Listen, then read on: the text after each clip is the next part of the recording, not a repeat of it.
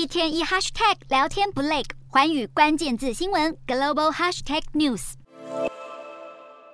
医院里的孩童个个都瘦骨如柴，老天持续不下雨，严重干旱让东非国家索马利亚爆发半世纪来最严重的人道危机。缺乏粮食让当地居民只能不断移地而居，寻找食物和饮水。数百名离开家园的母亲和孩童暂时栖身在首都郊区的临时帐篷。当地医生表示，孩童严重营养不良，就算情况转好，出院后又会因为缺乏粮食，再度被送进医院。除了大闹干旱造成粮食不足，美国联准会不断升息，带动美元走强，也让非洲国家进口成本大增。进口商无力支付以美元计价的货物，只好让货物卡在港口。而小麦等作物迟迟进不来，也让部分面包业者涨价阴影。至于乌俄战争影响乌克兰谷物出口，匈牙利这座新的货柜码头已经开始运作，要将乌克兰谷物透过匈牙利送到亚得里亚海港口，盼能提高对乌国的谷物运输。不过，全球通膨问题尚未缓解，美国持续采取暴力升息，在打通膨之际，力度一旦太大，经济可能陷入衰退的风险。彭博经济研究最新预测，美国经济在未来十二个月内步入衰退的几率是百分之百，远远高于上次预测的百分之六十五。